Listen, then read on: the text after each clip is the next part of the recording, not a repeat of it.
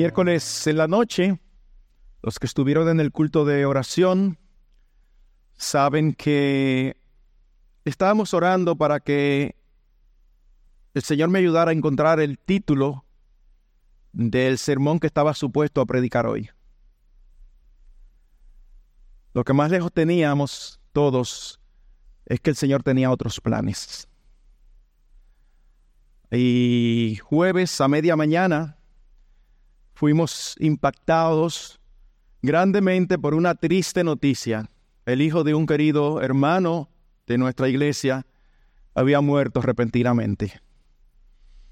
Oscar Acier Cabrera, de 28 años, hijo de nuestro hermano Acier Cabrera, su esposa Eliana, falleció luego de concluir una prueba de esfuerzo que se estaba haciendo con el propósito de saber si él podía retomar su carrera de el baloncesto que tanto le apasionaba.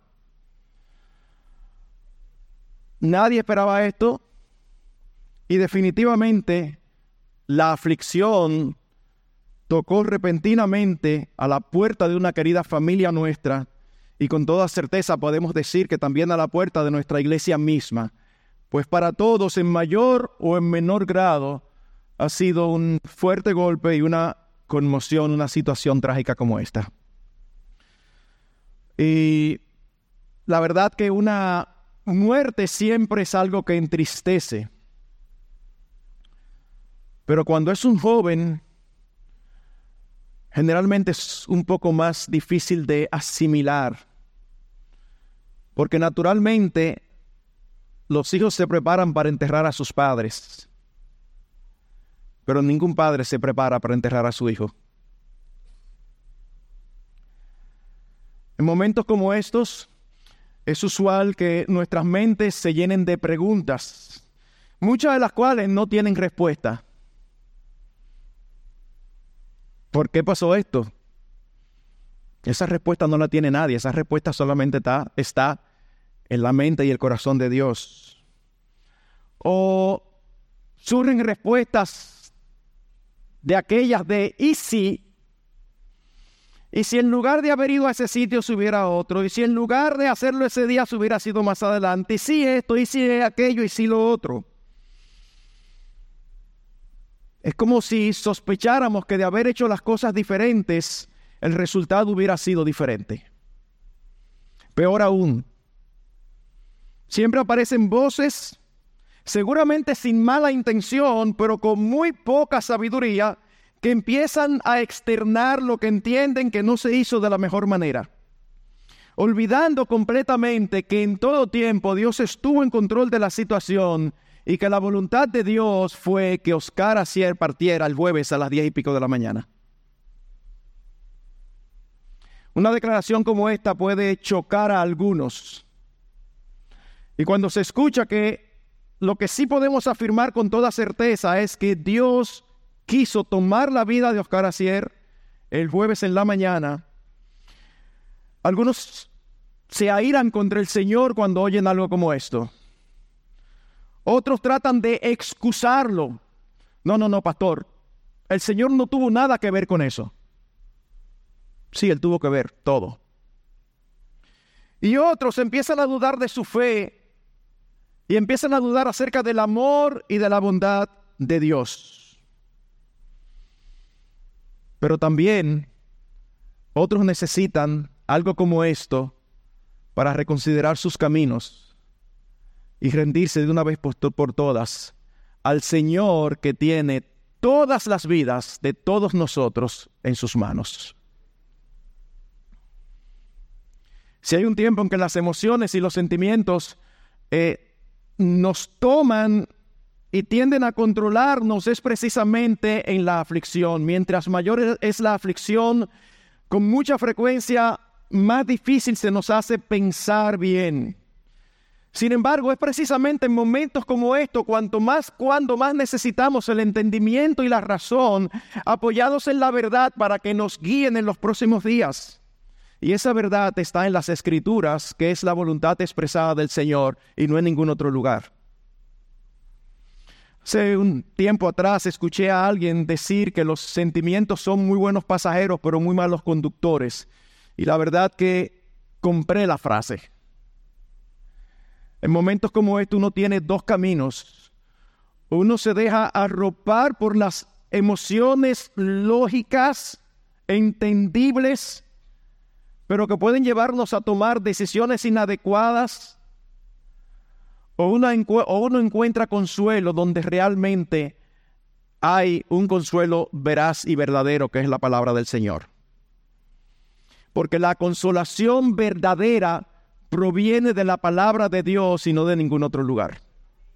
¿Usted ha visto esas ocasiones? Y es una pregunta retórica porque sé que todos la hemos visto. Cuando alguien está gravemente enfermo y familiares quieren consolar o amigos diciendo, no te preocupes, todo saldrá bien. La intención es buena. Pero ¿qué sucede cuando todo no sale bien conforme a lo que significa para esa persona salir bien? Entonces hay una decepción de la vida, hay una decepción de Dios, cuando en ningún momento teníamos los argumentos para hacer una afirmación como esa. Así que en lugar de nosotros insistir en contestar preguntas a las que es imposible tener respuesta, es más bien buscar respuestas en lo que nos ha sido dado por Dios en su palabra. Claro que nos encantaría saber cuál es el propósito de Dios con la muerte de un joven de 28 años. Pero ese es el tipo de cosas a las que se refiere Deuteronomio 29-29 cuando dice, las cosas secretas pertenecen al Señor nuestro Dios, mas las reveladas nos pertenecen a nosotros y a nuestros hijos para siempre, a fin de que guardemos todas las palabras de esta ley.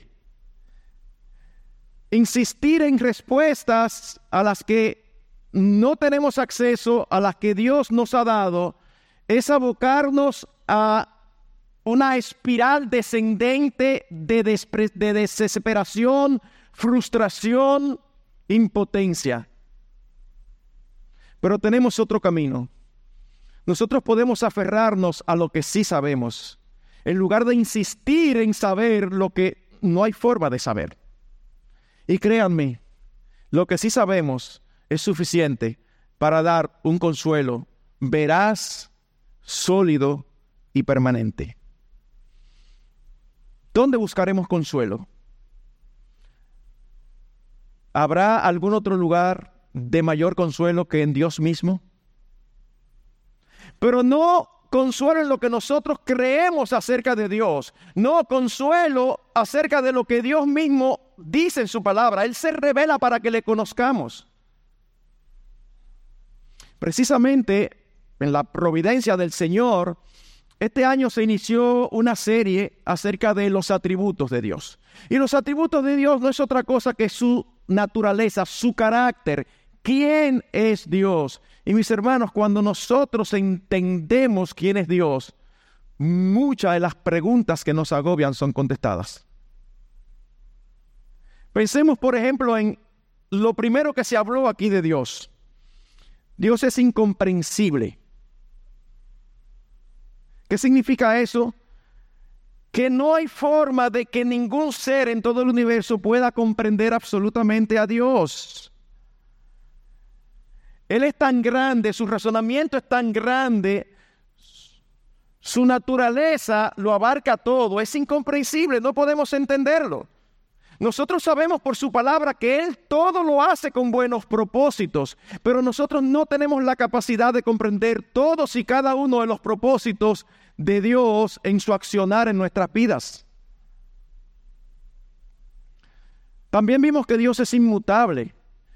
¿Qué significa que es inmutable? Que Él nunca cambia, que Él siempre es el mismo. Y aunque todavía no hemos visto otros atributos como su amor, su bondad, su justicia y su santidad, damos gloria a Dios porque Él siempre es así. Su amor es inmutable, su bondad es inmutable. Todos sus buenos atributos son inmutables, no cambia. Ustedes se imaginan un ser como Dios, pero que fuera a la vez caprichoso, o que fuera malo y que fuera inmutablemente malo. Todo lo que él hace, absolutamente todo, incluyendo llevarse la vida de un hijo en una familia, está inundado de quien Él es. Su amor, su bondad, su justicia, su santidad están expresadas en todo su esplendor en cualquiera de sus actos. Él es omnipresente. ¿Qué significa eso? Que todo Dios está en todo lugar, en todo tiempo. No, mis hermanos, cuando le dio la crisis a Oscar, Dios no tuvo que salir de la habitación a atender un caso diferente de otro hijo suyo. No, Él estaba allí presente, totalmente en control de toda la situación. ¿Y no sabía Él lo que iba a suceder? Claro que sí. Claro que sí, Él es omnisciente. Todo lo sabe, nada lo toma por sorpresa. Él siempre sabe lo que es mejor para nosotros y para el cumplimiento de sus propósitos. Pero pastor, ¿cómo es posible que usted esté diciendo desde un púlpito que lo mejor para una familia es la partida de un ser querido?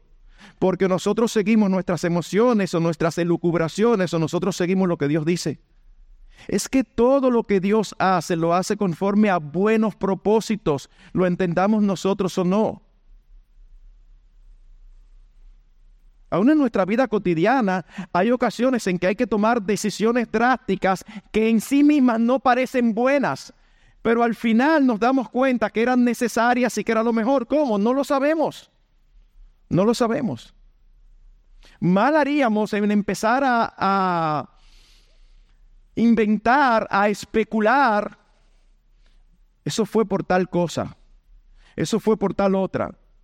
Mis hermanos, es que tú y yo no lo sabemos, ni su familia tampoco, pero Dios sí lo sabe. Dios sí lo sabe. El hecho de que por nuestro limitado conocimiento y sabiduría no entendamos cómo una situación aflictiva en particular es lo mejor para nosotros, no elimina la verdad de que lo es, porque el Dios omnisciente sabe exactamente todo lo que nos conviene. ¿Ustedes recuerdan el texto en Romanos 8:28? Sabemos que a los que aman a Dios todas las cosas les ayudan a bien. Ahí no dice todas las cosas buenas les ayudan a bien. Ahí dice todas las cosas. Todo lo que viene a nuestras vidas, lo que nosotros llamamos bueno y lo que nosotros llamamos malo, Dios lo usa con buenos propósitos en nuestras vidas. ¡Wow! Impresionante.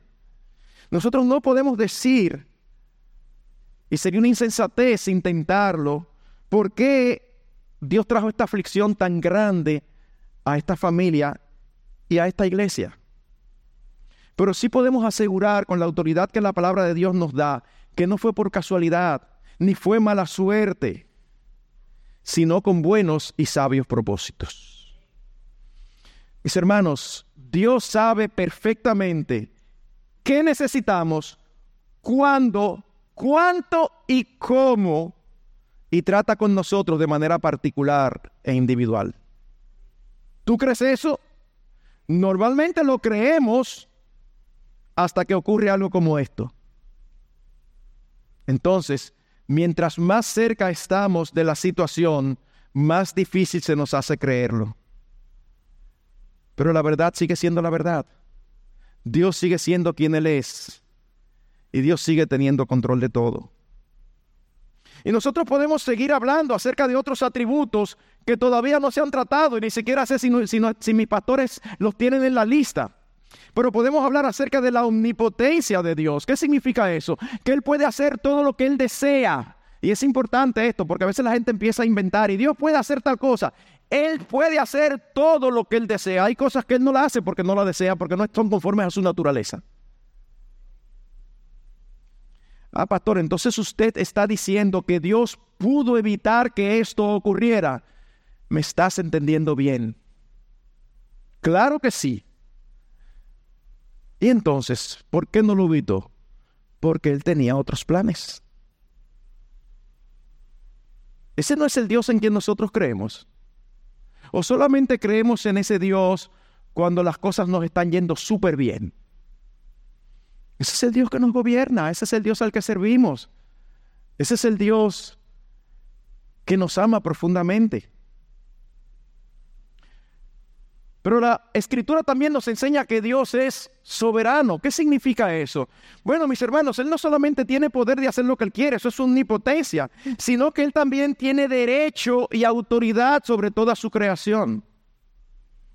Todos le pertenecemos. ¿Qué tú haces con lo que es tuyo? Lo que tú deseas con la diferencia de que tú y yo a veces tomamos malas decisiones, con la diferencia de que tú y yo a veces deseamos cosas que no debiéramos desear. A Dios nunca le pasa eso. El control sobre su creación es tan absoluto que el Señor Jesucristo en Mateo 10, 29 a 30 dice, no se venden dos pajarillos por un cuarto y sin embargo, ni uno de ellos caerá a tierra sin permitirlo vuestro Padre. Y hasta los cabellos de vuestra cabeza están todos contados, mis hermanos. Uno se acostumbra a estas declaraciones de las Escrituras, pero la verdad es que son impresionantes.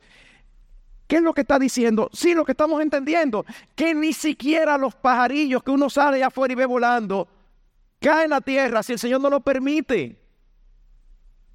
Yo no puedo leer esta porción sin acordarme cuando yo de joven cazaba.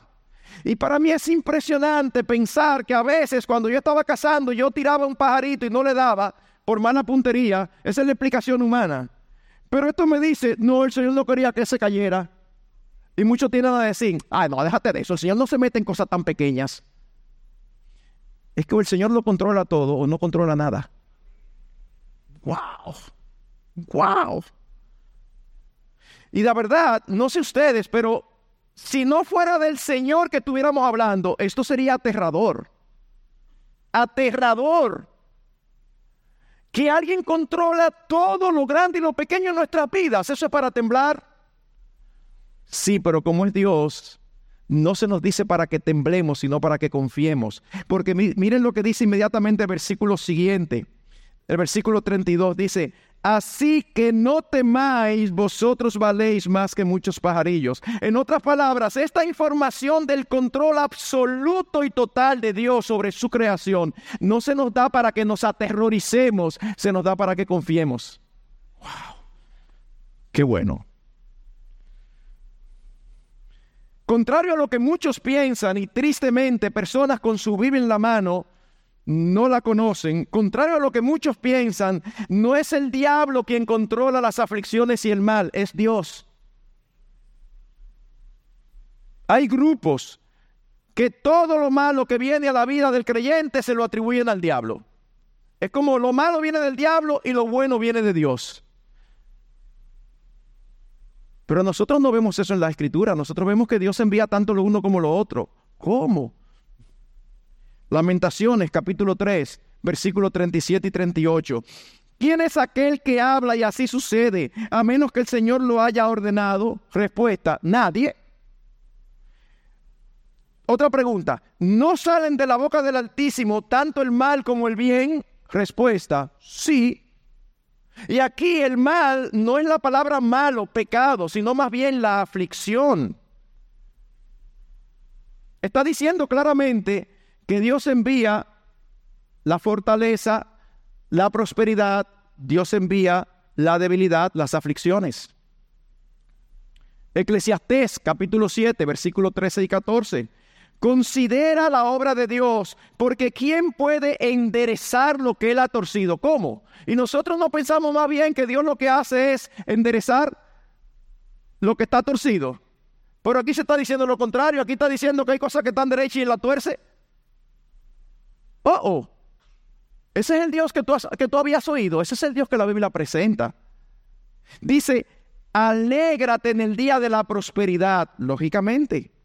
Y en el día de la adversidad, considera, Dios ha hecho tanto el uno como el otro. ¿Cómo así? Dios ha hecho el día de la prosperidad, Dios ha hecho el día de la adversidad. Porque quien controla todo ese universo es Dios, no el diablo. Amós capítulo 3, versículo 6. Si se toca la trompeta en la ciudad, ¿no temblará el pueblo? Son preguntas retóricas, pero de fácil respuesta.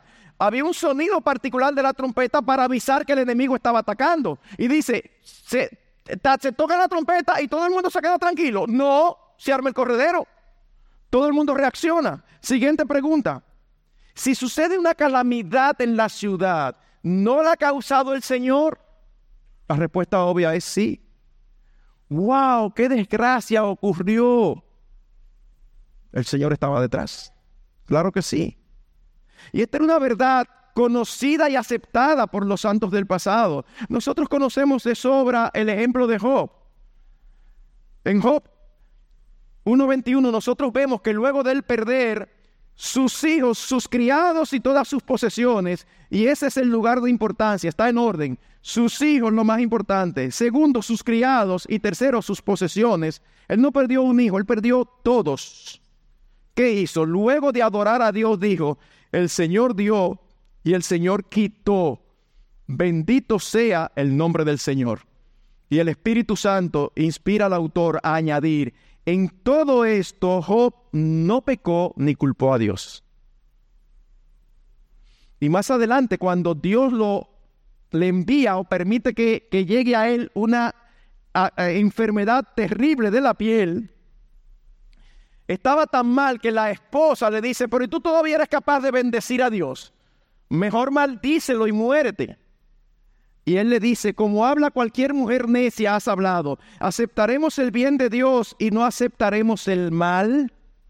En todo esto, Job no pecó con sus labios, es decir, que habló según verdad al asumir que era Dios que enviaba el mal.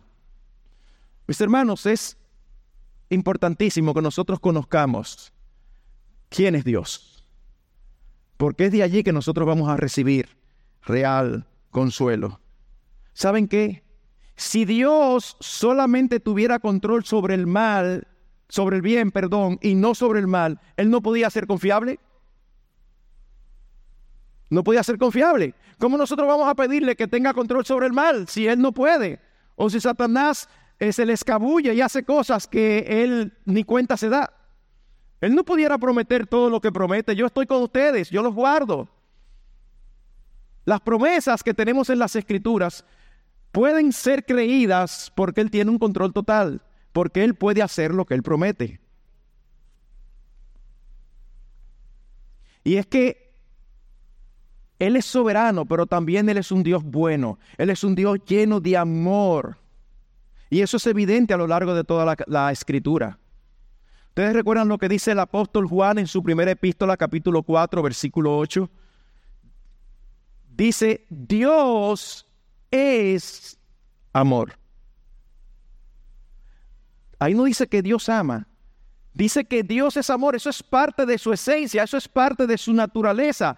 Como decíamos hace un rato, todo lo que Dios hace, aunque no lo entendamos, está impregnado de su amor.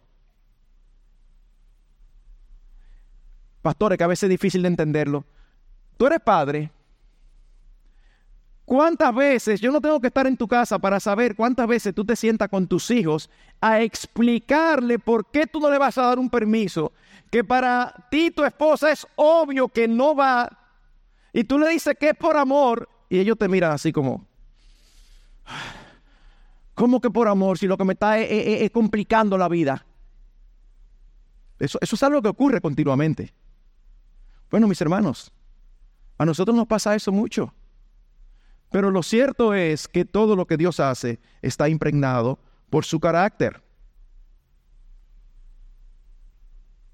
Y no es algo que Él solamente dice en su palabra, lo que sería suficiente. No, es algo que Él demostró.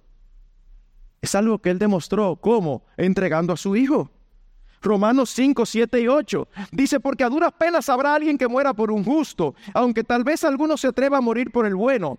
Pero Dios demuestra su amor para con nosotros en que siendo aún pecadores, Cristo murió por nosotros. No es solamente que Él dice, te amo, es que Él lo demostró.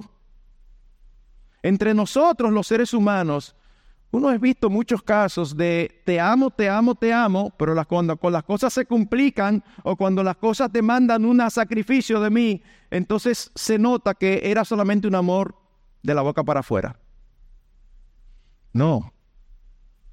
Repito, no es que Dios ama, es que Dios es amor. Y lo demostró dando a su Hijo.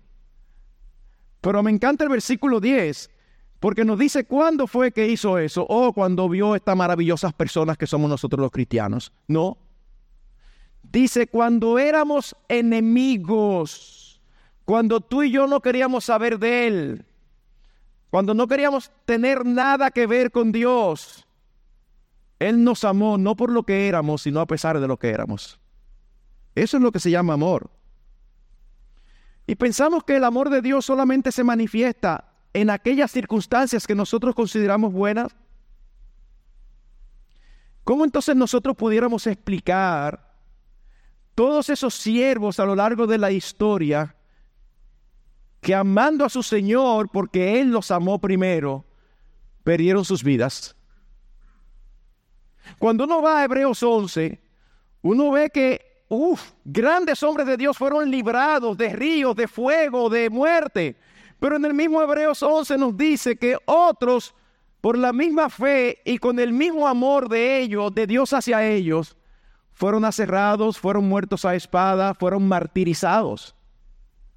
El amor de Dios se manifiesta siempre, no siempre lo entendemos, pero siempre se manifiesta.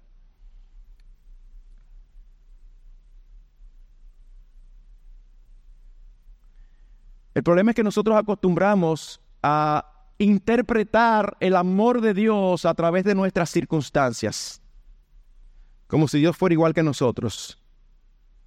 No, mis hermanos, nosotros debemos de interpretar nuestras circunstancias a la luz del amor de Dios. Nuestras circunstancias son cambiantes. El amor de Dios es permanente, absoluto e inmutable. Y es a la luz de esa verdad que nosotros debemos de interpretarlo todo.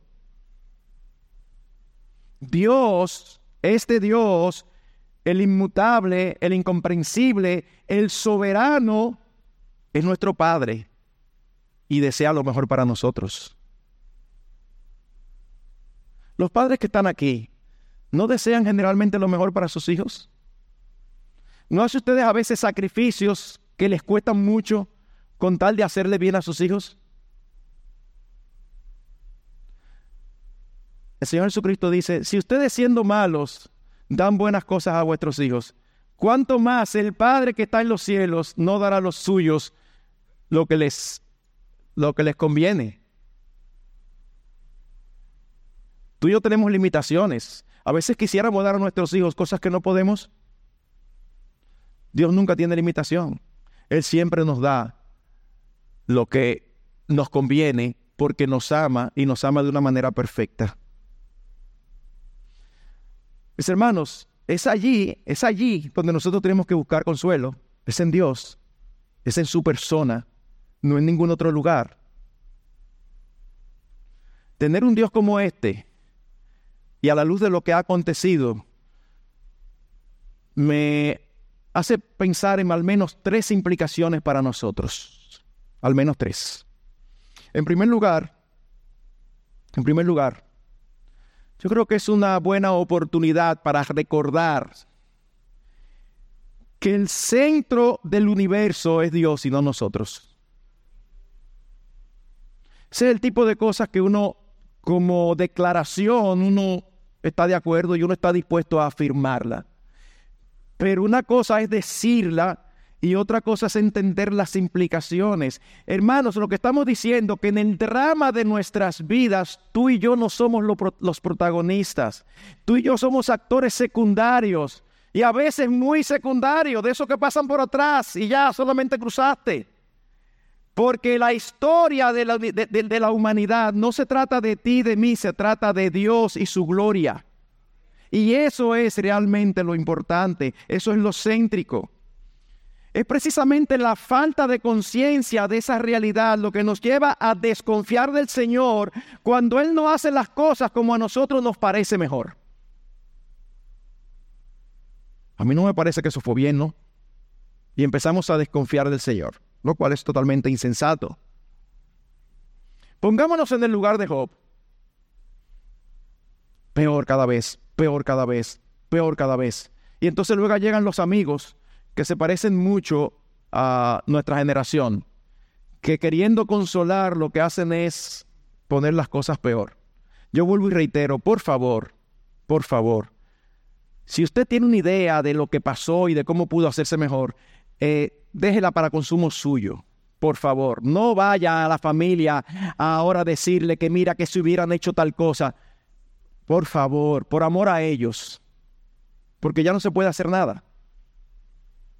Y aún si hubiese habido, y no digo que lo haya, aún si hubiese habido errores en el proceso, aún Dios utiliza los errores de los hombres sin quitarle la responsabilidad a ellos para cumplir sus propósitos. Eso, eh, ven que es incomprensible. Es incomprensible.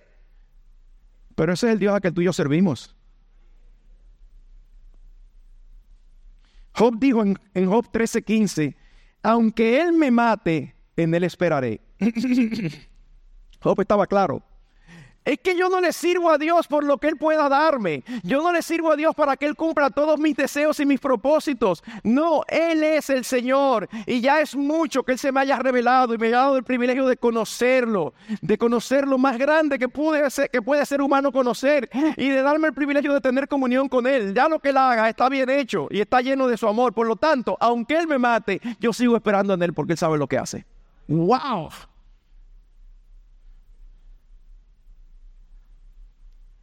Yo creo que uno de los casos más obvios de que no se trata de nosotros, sino de Dios y de su gloria, es el caso del profeta Ezequiel.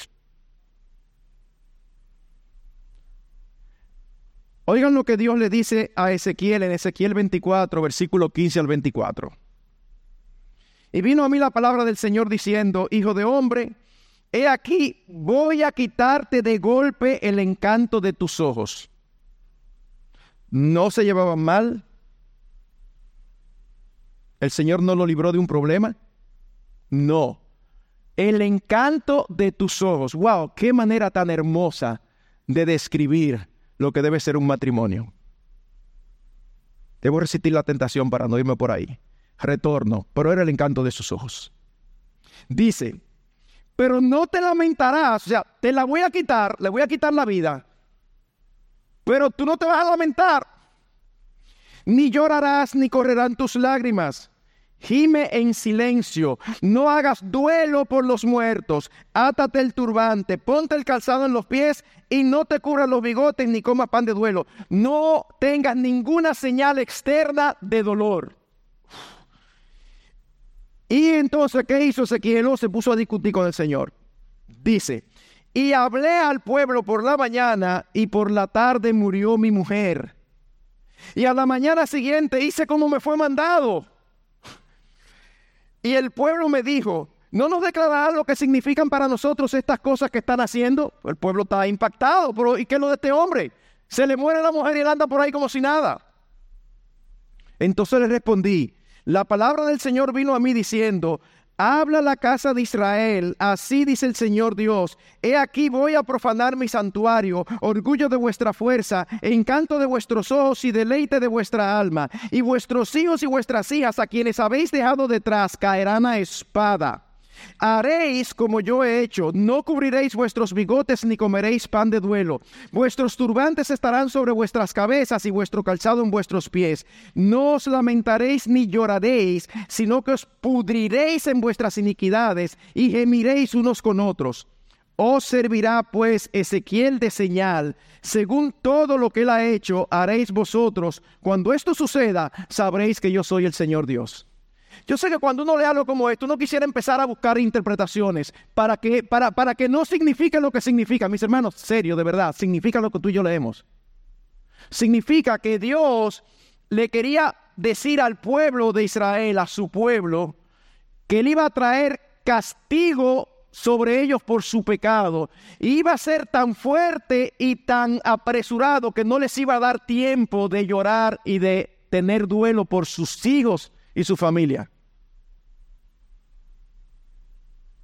Si tú eres como yo, uno pregunta, Señor, ¿y tú no podías utilizar a otra persona para, para darle ese ejemplo? Yo soy tu siervo. Yo soy de los pocos aquí que estoy haciendo tu voluntad. ¿Sabes lo que significa eso? Ezequiel, es que no se trata de ti, se trata de mí. Y yo voy a hacer eso para que para que el pueblo conozca que yo soy el Señor Dios. Porque a fin de cuentas, esta vida nuestra es temporal. Cuando abramos los ojos en la presencia de nuestro Dios, posible entendamos mucho más en lo que nosotros nos imaginamos y daremos gloria a Dios por todo lo que Él hizo en nuestras vidas. Porque todo tenía una razón de ser, todo tenía un sentido. Pero en segundo lugar, la segunda aplicación. Nuestro Dios es totalmente digno de confianza. Totalmente digno de confianza. Y esto tiene muchísimas lecturas. No solamente implica que Él nunca manda a nuestras vidas cosas que no podamos soportar. Wow. Él nos conoce íntimamente. Ustedes recuerdan lo que dice primero a los Corintios 10, 13. No se ha sobrevenido ninguna tentación que no sea humana. Y la palabra tentación es la misma que se traduce tentación en un contexto, prueba en otro. La tentación viene del diablo que quiere que tú peques. La prueba viene de Dios para purificarte. Dice, Dios no te va a enviar ninguna tentación que no sea humana, pero fiel es Dios que nos permitirá ser tentados más de lo que podéis resistir, sino que dará también juntamente con la tentación la salida para que podáis soportar. Hermanos, eso es consolador. Dios nunca nos va a colocar en una situación que para nosotros sea inaguantable. Y Dios sabe que nosotros tenemos aguante diferente. Nosotros sabemos que algunos, algunos de nosotros aguantamos menos que otros de ustedes. Ay, y si a mí me toca lo del hermano fulano, tranquilo, que las aflicciones vienen con la gracia de Dios incluida.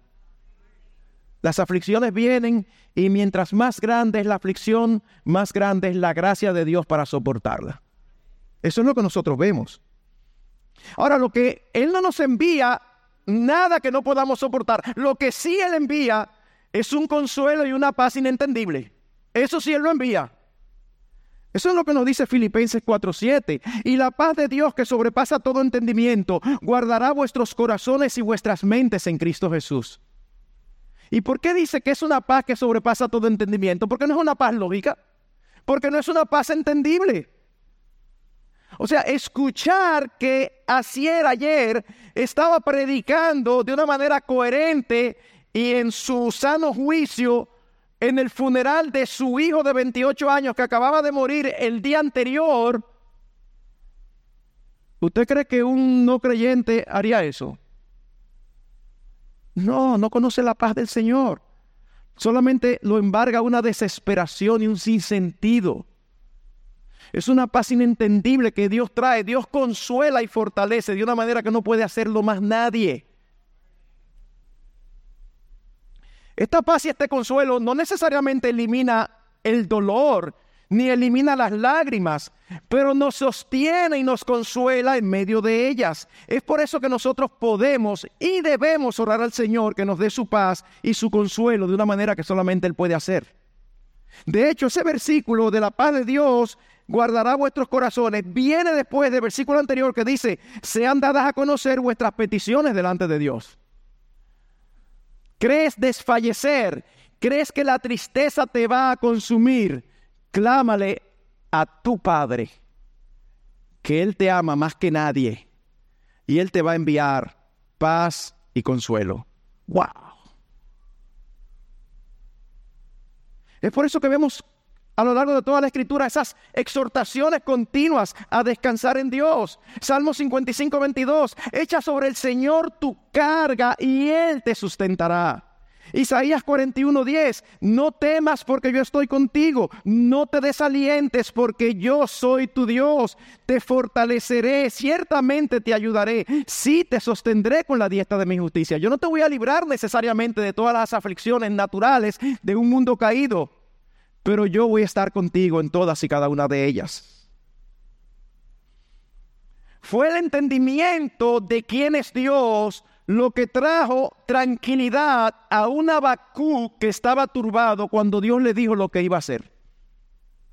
Señor, pero ¿cómo es posible? Yo no entiendo. Dios le habla y le explica y entonces él dice, ok, ahora sí, Y por eso dice, aunque la higuera no eche brotes ni haya fruto en las viñas, aunque falte el producto del olivo y los campos no produzcan alimento, aunque falten las ovejas del aprisco y no haya vacas en los establos, con todo yo me alegraré en el Señor, me regocijaré en el Dios de mi salvación. El Señor Dios es mi fortaleza, Él ha hecho mis pies como los de las siervas y por las alturas me hace caminar. En otras palabras, no importa lo que pase, yo me voy a alegrar en el Señor porque Él es confiable, porque Él sabe lo que hace. Me encanta lo que dice el salmista en el Salmo 9:10. Oigan, en ti pondrán su confianza los que conocen tu nombre, porque tú, oh Señor, no abandonas a los que te buscan. ¡Wow! ¿Quiénes son los que van a poner la confianza en Dios? Los que le conocen, los que saben quién es Él, cómo es Él. Él es confiable. De paso, ¿no es cierto que generalmente recibimos mejor el consuelo de parte de alguien que haya pasado por una situación similar? Es la idea en 2 los Corintios cuando dice que Dios nos aflige para que luego nosotros podamos consolar a otros con el consuelo con que nosotros hemos sido consolados.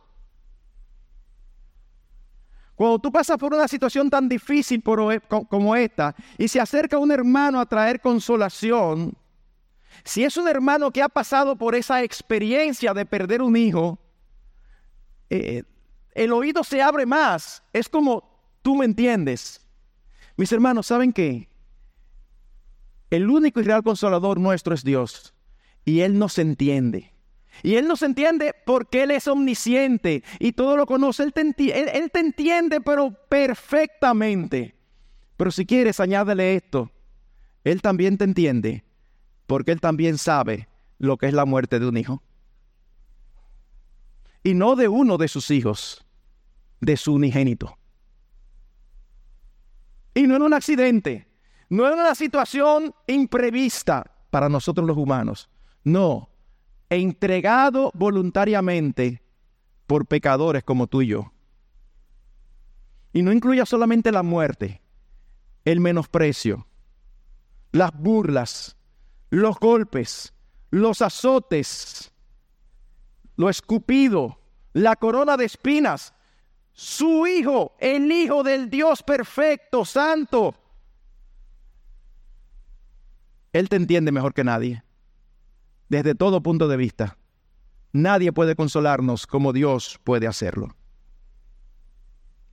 Pero en tercer y último lugar, en tercer y último lugar, debemos recordar con casos como este continuamente que nuestras vidas no están en nuestras manos, sino en las de Dios. Por tanto, no sabemos cuándo terminarán.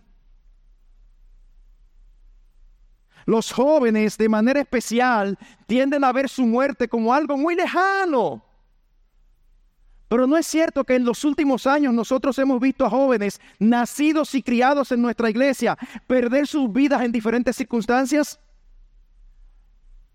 Solamente tienes que tener unos años aquí y nombres vienen a tu mente.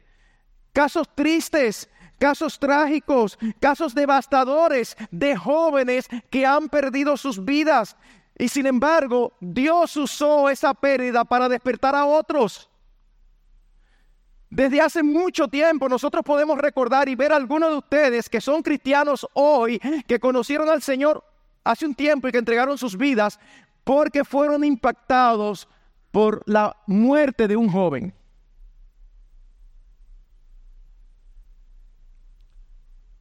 ¿Cuántos más deben morir para que tú entregues finalmente tu vida al Señor?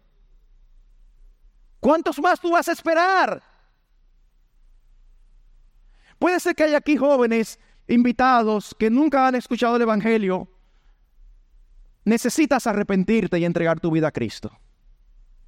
Pero yo no estoy hablando en este momento a jóvenes así, yo estoy hablando en este momento a jóvenes aquí entre nosotros que conocen el Evangelio, que conocen la verdad de la palabra de Dios. Y muchos de ellos saben en lo más profundo de sus corazones que es la verdad. Y sin embargo, porque el cumplimiento de sus propios deseos y ese sentido pecaminoso de independencia que todos hacemos, te niegas a entregar tu vida a Cristo como el Señor. ¿Qué te asegura a ti que no te pase algo así mañana o dentro de un año? Oscar se levantó el jueves con planes. Él se levantó con un programa, una cronología. Él se llevó el bulto porque de la prueba iba a ir al gimnasio. Planes como tú tienes, pero Dios tenía otros. Y si el próximo turno es el tuyo, ¿qué va a suceder contigo cuando tú partas? ¿Dónde tú vas a abrir los ojos? ¿En la presencia de Dios o vas a abrir los ojos eternamente perdidos y ya no hay oportunidad para el arrepentimiento? ¿Hasta cuándo vas a seguir desperdiciando tu vida? ¿Hasta cuándo vas a seguir viviendo a espaldas de Dios? ¿Hasta cuándo vas a permanecer en una vida insensata, necia, pecaminosa, sin sentido? ¿Quieres tú ser el próximo ejemplo?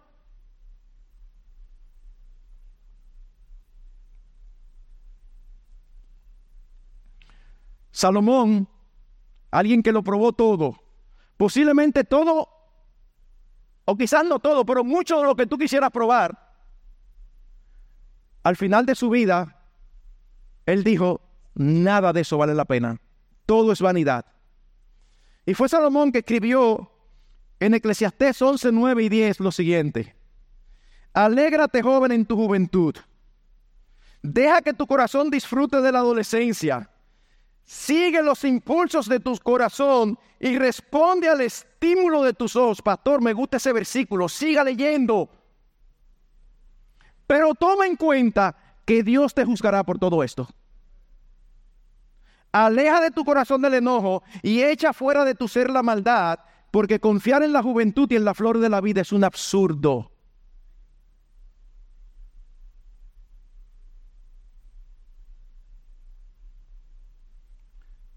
Ninguno de nosotros puede convertirse por ti. Ninguno. Créeme que si fuera por coerción, nosotros estaríamos dispuestos a estrellarte y hacer lo que sea con tal de que te conviertas, pero no es así que funciona. No es así que funciona. Tú tienes que clamar al Señor que abra tus ojos y que te salve. De modo que si tú partes mañana tú puedas mirar hacia atrás y decir, lo mejor que me sucedió en toda mi vida fue haber entregado mi vida al Señor y vivir de una manera que da gloria a su nombre y que tiene sentido y que vale la pena y que glorifica al Señor. La única manera en que vas a poder cumplir el propósito por el cual Dios te creó. Salomón no está en contra de disfrutar la vida en lo absoluto. Él está en contra de tener una vida que no toma cuenta en Dios. Es Dios quien nos da todas las cosas en abundancia para que las disfrutemos, no es el diablo. Pero el verdadero deleite está en Dios, no fuera de Él. Deja, por favor, te lo suplicamos, deja de desperdiciar tu vida. Que seas de los casos que si Dios te va a llevar cuando tú menos lo esperes, los que quedamos podamos ser consolados, no solamente por la naturaleza de Dios, sino también por la certeza de que te marchaste habiéndole conocido. Hoy es el día aceptable. Hoy es el día de salvación. La aflicción ha tocado a la puerta de una de nuestras familias. Por lo tanto, ha tocado a la puerta de nuestra iglesia. Nuestra oración es que podamos responder de una manera que dé gloria a Dios para que nuestros corazones sean realmente confortados.